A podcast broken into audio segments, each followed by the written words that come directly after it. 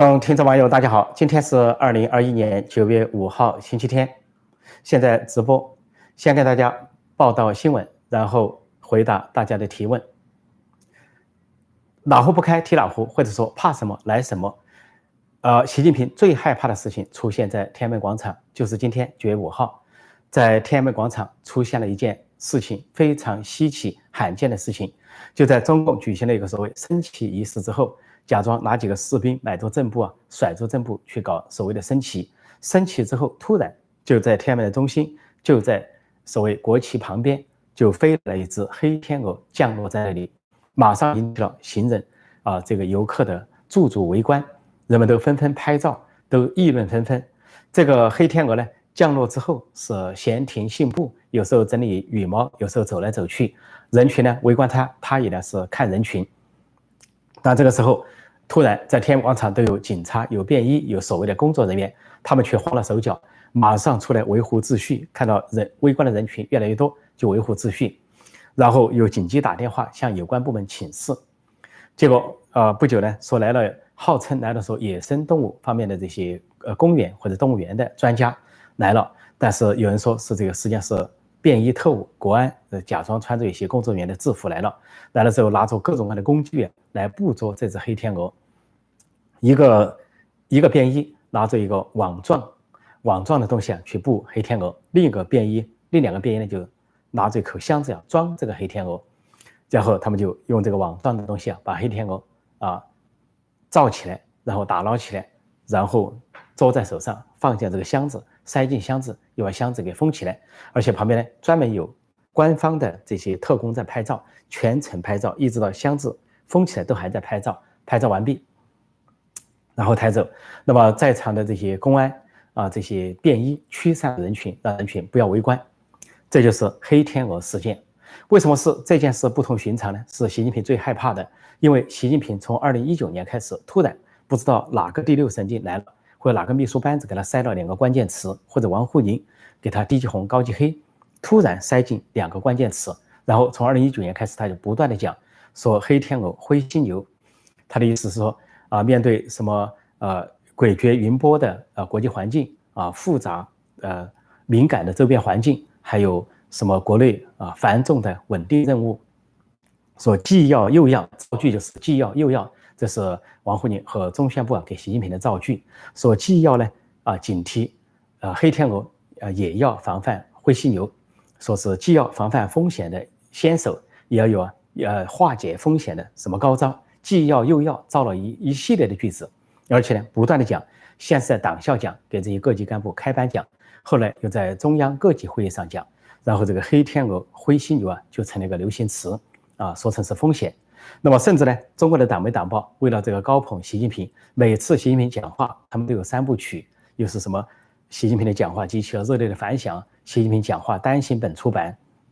还专门来一个说跟着习近平学知识。啊，跟着习总书记学知识，或者跟着习总书记学历史，突然把全国人民的水平一下降低到小学水平。明明是一些常识性的东西，大家都知道的事情，或者一查这个字典，或者一查网站都知道的事情，偏说成是习近平教大家的。啊，跟着习近平学知历史，好像习近平上台之前，中国人民不懂历史；跟着习近平学知识，好像习近平上台之前，大家不懂知识。然后。之所以全国人民降到小学水平，十四亿人，就因为一个小学生来了。小学生做了统治者，就必须把大家按倒，大家呢都假装都是小学生，成天要学习。结果就有一篇文章介绍什么叫啊这个呃黑天鹅和灰犀牛啊，跟着习近平的解释，说这个黑天鹅呢是最早是欧洲人发现，说欧洲人一直以为呢啊天鹅都是白色的，那么后来说到了澳大利亚才发现有一种天鹅是黑色的，黑色的羽毛。说欧洲人大吃一惊，才知道世界上还有黑天鹅，然后呢，就把黑天鹅事件定义为什么呢？说是罕见的，啊，非常颠覆经验的、突发性的。说一旦出现了之后，整个的颠覆了人们过去的经验，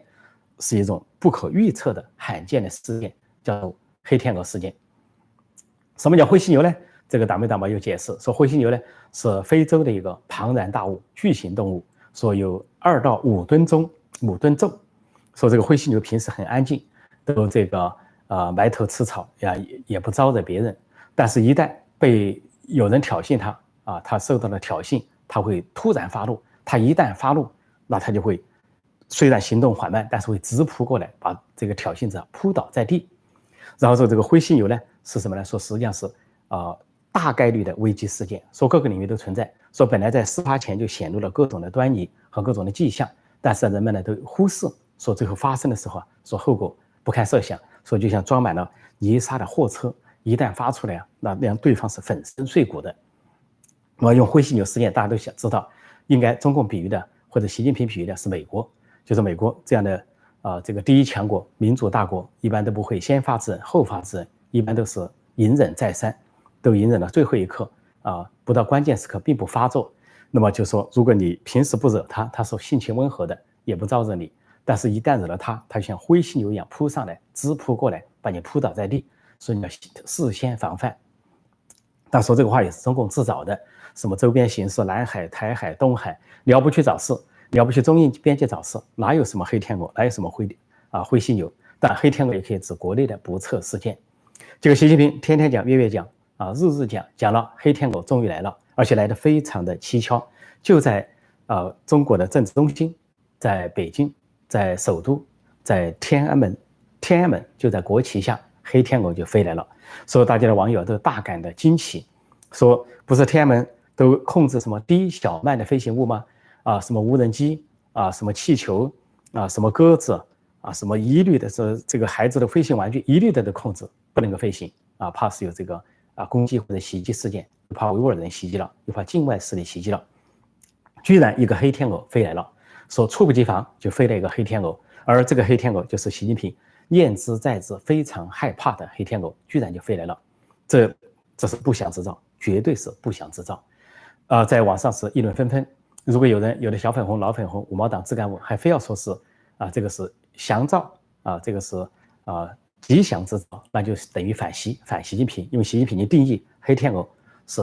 突发事件啊，是严重的事件、不可预知事件，也就是不吉的事件。如果谁敢说这个黑天鹅是吉祥，那就等于反袭犯上，那要被投入监牢。但做秦城没资格，做一般的派出所啊，一般那个收容站还是有资格的。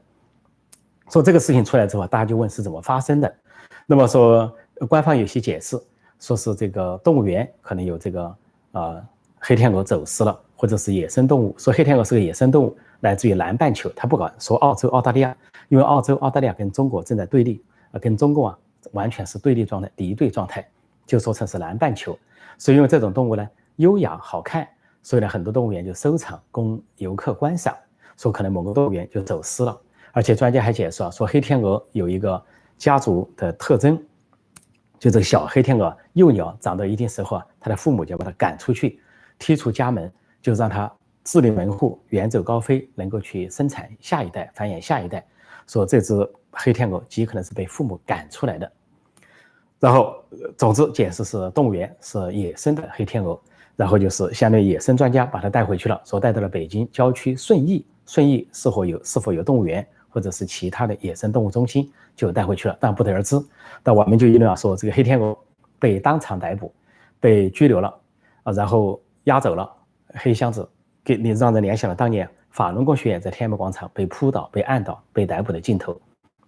有的公安便衣踩着法轮功的脸。啊，有的是捂着法轮功的嘴，啊，有的是勒着法轮功的脖子，啊，就是这么逮捕的。说这只黑天鹅遭遇了法轮功学员一样的命运，被带走了。说黑天鹅可能现在被软禁了，也有说黑天鹅现在被监监禁了，也有说黑天鹅可能现在遭遇不测之祸。总之，这个前景不明。就这么一个事件，这个事件可以说是现在一下子今天在互联网内外非常的轰动。那么之所以轰动，那就是应验了习近平的话。你怕什么就来什么，但这个时候还有另外一个说法，也可以说一种阴谋论嘛，说这个可能是党内政敌故意做的。说天安门广场管理的这么严格，而动物园又那么的远，野生动物那就更远了。说怎么会天安门中心不偏不倚，国旗下飞来一个黑天鹅，而且是早上升旗刚升旗完毕就给你来个黑天鹅凑热闹，说可能是党内政敌啊有意而为，要制造一个不祥之兆给习近平啊这个连任。不祥之兆，就劝习近平不要连任了。你在这里啊，呃，东搞西搞啊，这个党国不祥不吉祥。当然，网上这个还有一种议论，那就是半搞笑了，说是境外势力，因为这个黑天鹅啊是来自于澳洲，来自于澳大利亚，那本来就是境外势力，然后就说是敌对势力安排的黑天鹅在天安门广场啊大摇大摆、闲庭散步，啊闲庭信步，相当于是公开的蔑视、藐视习近平政权，这还了得？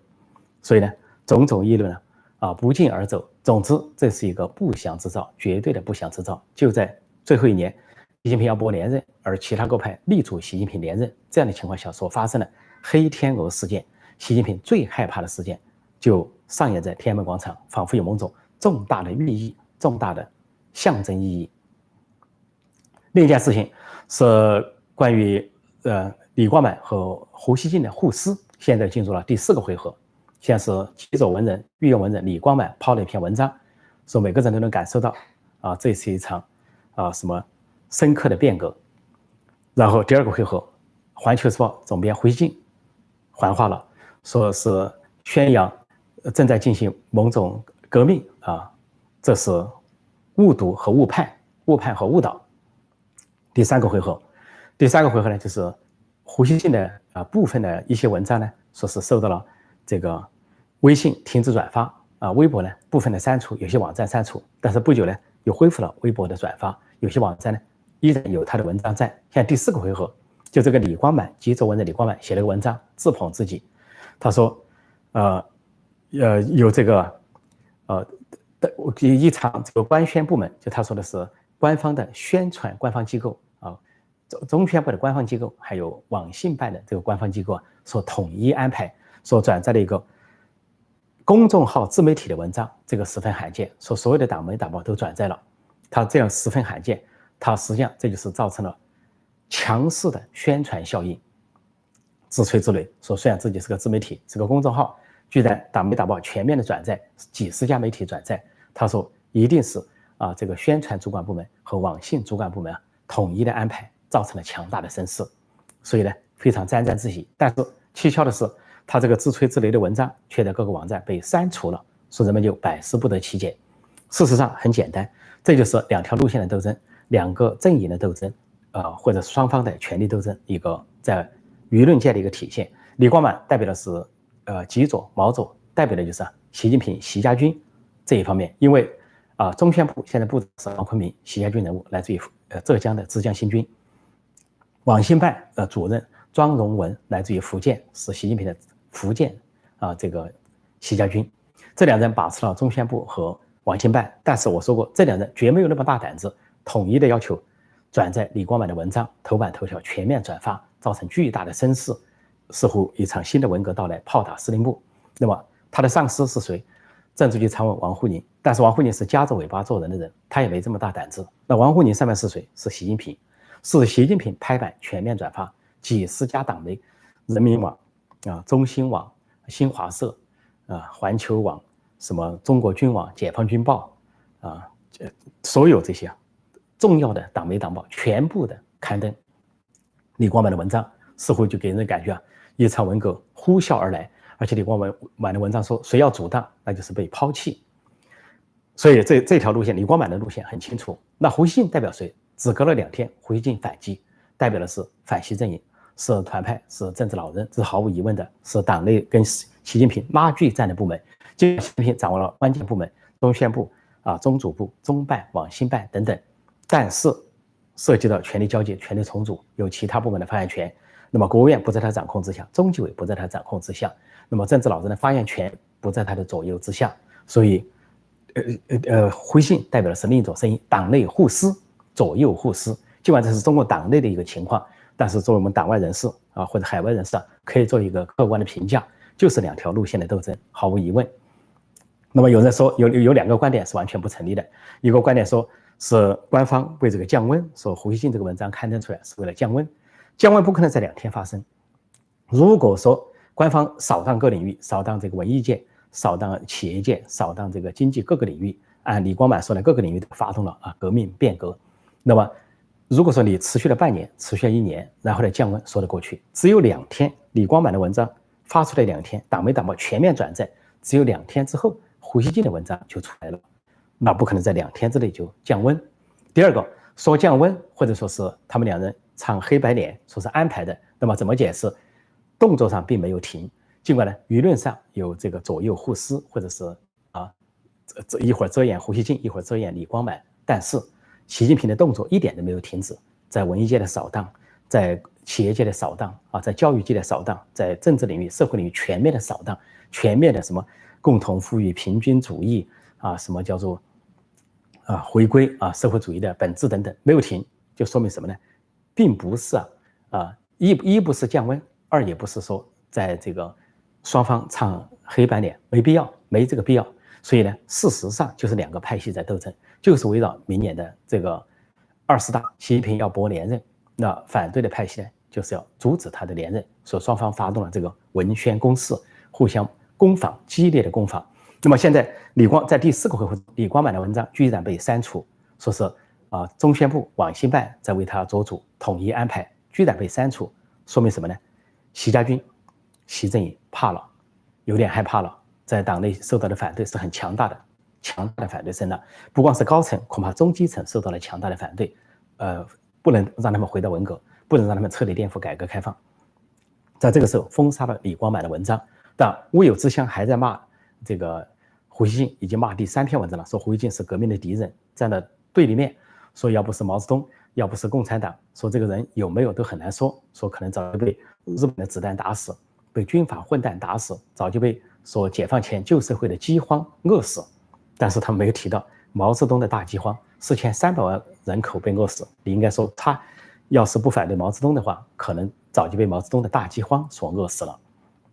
所以说，胡锡进这个人存不存在都是个问题。然后说他是革命的对立面，人民的对立面。注意到这里的迹象，双方说话都是代表共产党，双方说话都是代表人民，代表共产党，代表人民。甚至这个乌有思想的文章为李光满站台抨击胡锡进的时候，时候说说胡锡进们阻挡不住中国共产党带领中国人民什么阔步向前，这就是文革术语。文革的双方。啊，保皇派、保守派，或者是红卫兵的各派，都是打着捍卫毛主席、捍卫毛主席的无产阶级革命路线，互相厮杀，文攻武卫，最后是武斗，大打出手，炮火相击，炮火连天，最后是扔进了乱坟岗，一片红卫兵的墓园，荒冢一堆草没了，这就是他们的结局。所以今天呢，即便是双方文斗的时候，都是一番文革的气息，让人感觉到非常的分明。说这场战争呢，斗争呢，实际上到这里呢，习家军退却了。只退了五十里，习家军败退了五十里，就是开始多么大的声势，几十家官媒转载李光满，现在不仅不转载了，现在李光满的文章都去封杀了，而胡锡进的文章并没有完全封杀，只有一个乌有之乡在替习家军极左毛左阵营呼喊了，所以我说习家军败退了，但是只败退了五十里，随时可能反扑，在未来这一年，我们可以看到很多进攻与反击、进攻与反扑的这些较量。我暂时谈到这里，现在接收大家的提问，在线互动，在线问答。提醒新来的朋友啊，记得点击订阅本频道，并按下小铃铛，以收到及时的节目通知。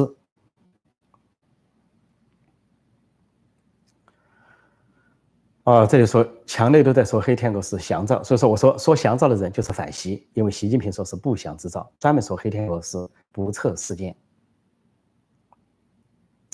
有人说第一次来看直播，那欢迎大家光临啊！直播的时间通常是早上八点或者晚上八点，美东时间或者中港台时间。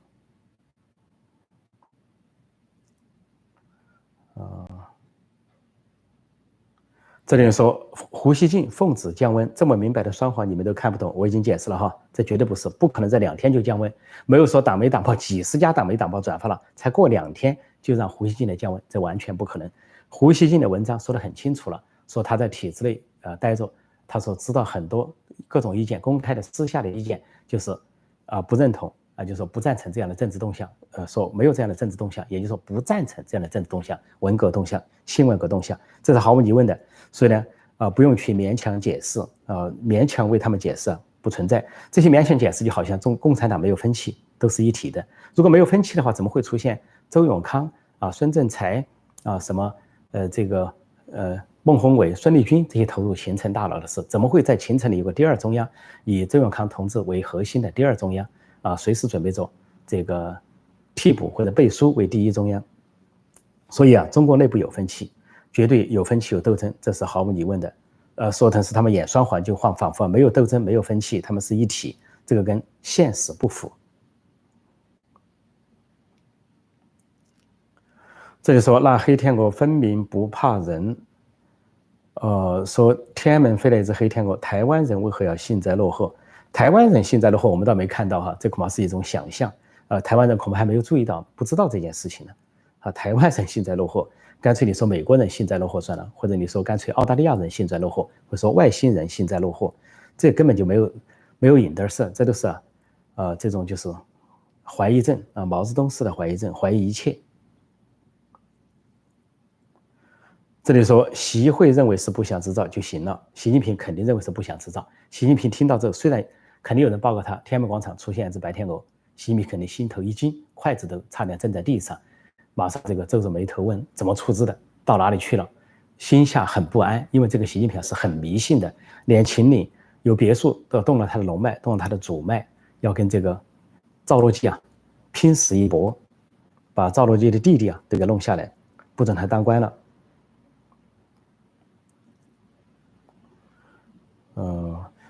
这里说，呃，这里呃，陈老师这里看的是党内八卦，了解一些内部情况，谈不上八卦啊，谈不上八卦。我们根据各种啊明显的、隐形的，还有一些啊体制内的这些传出来的一些消息啊，做各种分析，分析各种可能性。我们并不轻率的下结论，但是把各种可能性摆出来啊，进行分析，供大家了解整体的走势、整体的趋倾向。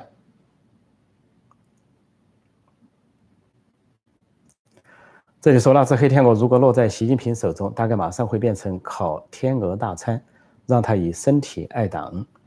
呃，这个也的确很难说。现在这个黑天鹅的命运如何很难说，是不是已经奉最高指示，呃，格杀无论，然后已经变成一个丰美的这个一餐，成了某些达官贵人桌子上的啊这个佐料，都很难说。因为在天安门广场是不杀一切，把一切消灭在萌芽状态，从江泽民到习近平都这么说的。不过呢，这个不祥之兆啊，还不能够小看。呃，古书一开始啊，就讲到这个不祥之兆是对王朝的预示。比如说像《三国志》《三国演义》，大家一看开章就讲到这个汉灵帝重用宦官，时常事，误国，那么就发生了天象示警啊，天成异象，什么这个河南呃洛阳地震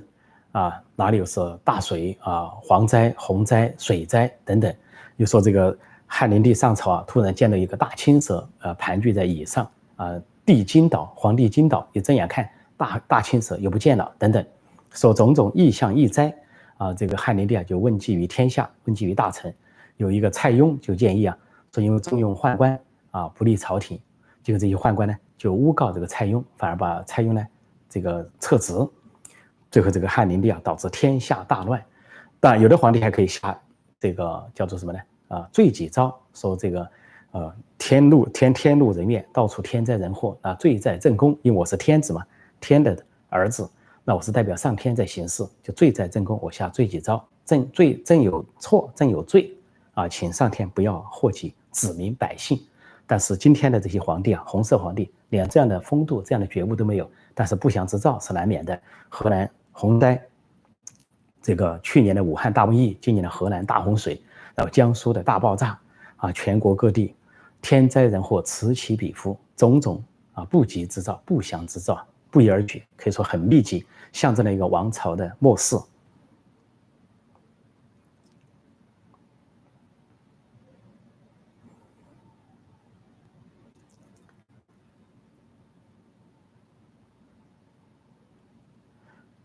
这里人说，陈老师在美国要是唱衰美国捧中共，会不会因叛国罪被抓？当然不会。在美国有的是啊，唱衰美国捧中共的人，就是像有些啊自媒体啊，有些亲共的人啊，他就是这么做的。所以说，我们这些中国人能拿中国思维来看美国，拿中国人的角度看美国。就像去年大选发生了争议，那我支持川普，支持共和党，也说大选中出现了一些问题，也批评民进民主党，批评拜登。有人就说，哎呀，拜登。上任之后，民主党上任之后，是不是破空就危险了？我当时就斩钉截铁告诉大家，不会。美国是民主国家，民主是稳定的，两百多年稳定的民主啊，人权、言论自由都有保障，说根本不会出现这个事情。所以呢，在这里，即便是共产党的吹鼓手，只要你仅仅是言论，也不会出现问题。所以千万不要啊，拿中国思维来看美国。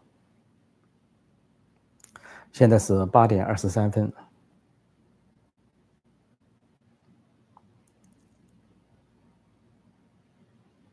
呃，我看看有哪些相关的问题啊？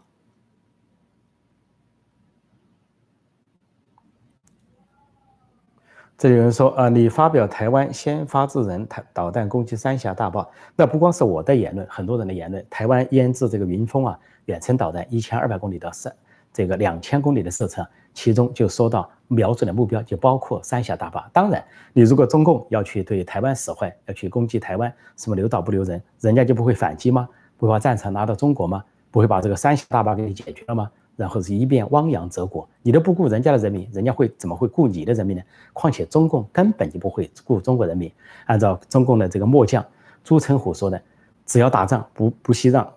洛阳以东的城市变为西安以东的城市变为火海。还有一个所谓啊，这个赵胜业讲的，要核试爆核爆跟人类同归于尽，跟地球同归于尽，跟美国同归于尽，在喜马拉雅山，在四川盆地，在太平洋核试爆，说是然后这个地球。改变了公转的轨道，带着这个地球啊飘向永恒的黑暗。所以共产党都不在乎人民，你还要去要求台湾在乎什么？呃，在乎人民，这简直是痴人说梦。呃，这时候为什么中共高官都这么迷信？因为人格分裂，因为他们表面上是唯物论，实际上就是啊唯心论。毛泽东说要去见马克思了，见洋组织马克思，因为他是。汉奸卖国贼，他很清楚，他死了不会见孔夫子，见马克思。说他病重的时候，口口声声要去见马克思了。说这是一个啊卖国者、汉奸的临终宣言。其他的党棍呢，都跟着学习这些官员。黑天鹅说：“听说你们要建立新的交易所。对了，这个黑天鹅事件恐怕对应了这个交易所。九月二号，习近平宣布成立北京证券交易所，他读成证券交易所。九月三号啊，就发生了各种事情。那么九月五号，黑天鹅就来了。那么。这个现在都在传了，说这个习近平读错恐怕是有心之错，他不读证券交易所，读成证券交易所，因为证券交易所听证券交易所谐音，那么就是证券要易手，证券要换人，习近平不甘心，但是他建立了北京证券交易所，正确的读音是证券交易所，那么恐怕就预示着明年的证券交手，啊，政权交接，那么是不是这样呢？当然现在双方在博弈，我们不下这个结论啊，走着看。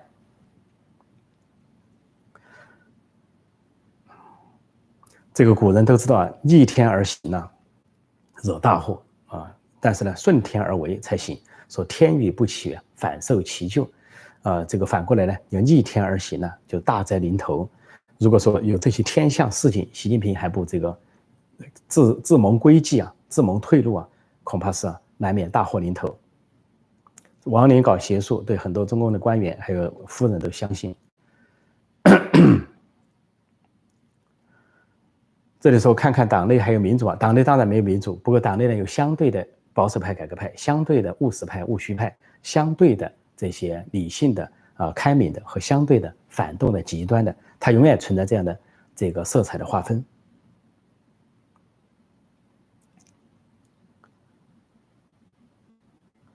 这里有说。习主席在人民心中的伟大是不言而喻的，外面的人应该无法理解伟大的习主席在人民心中的地位。当然无法理解，你掌握了千百家的媒体、千百家报纸、千百家的电视电影、所有的教科书，每天的捧，甚至把全国人民的水平压到小学水平。每天说习近习主席给大家讲故事，习主席给大家讲历史，习主席带领我们学知识，一下十四亿人变成了小学生。其实，所有的一些知识翻开一看，那些成语啊，翻开一看，小学生都懂啊。都是一些常识，居然到了习近平时代，突然开始这么说话了。以前都没这么说话，突然把中国人民矮化成小学生。说刚才这一位恐怕也是愿意被矮化的一位。其实呢，刚才说话这位啊，你应该比习主席高明。你只要想一想，你就知道为什么你的智商、情商都比他高，你何必自我矮化呢？还是应该做一个人，按照习近平说的，不信邪啊，不怕鬼啊，不要做软骨头。但是，但有人理解是。我只信习，只怕习，只在习近平面前做软骨头啊！这是你的理解，那也没办法。小粉红、老粉红的理解。哦，现在的时间是八点二十八。说神话成功了吗？说这个，这里说，呃，陈老师你好，为什么大陆同胞自己不反共呢？大陆同胞为什么不反共？从来就在反共。共产党七十多年来镇压了多少人？那全都是反共的。五十年代镇压右派，那右派不就是反共的吗？六十年代搞文革的时候还有人民文革跟毛泽东唱对台戏的，那就是反共的。到了七十年代西单抢民主运动，那就是反共的，要民主自由的。八十年代有八六学潮、八九民运，九十年代有法轮功抗暴，二十一世纪有维权律师，生生代代生生不息。中国人民都在抗共，都在反共，所以中国人民呢，最有骨气的部分、最有志气的部分、最有勇气的部分，都在抗共反共。这也是场长期的斗争，艰难的斗争，百年马拉松。我们不能够放弃，希望这位提问的朋友也加入反共的行列，或者说抗共的行列。今天我就讲到这里，谢谢大家收看收听，祝各位周末愉快。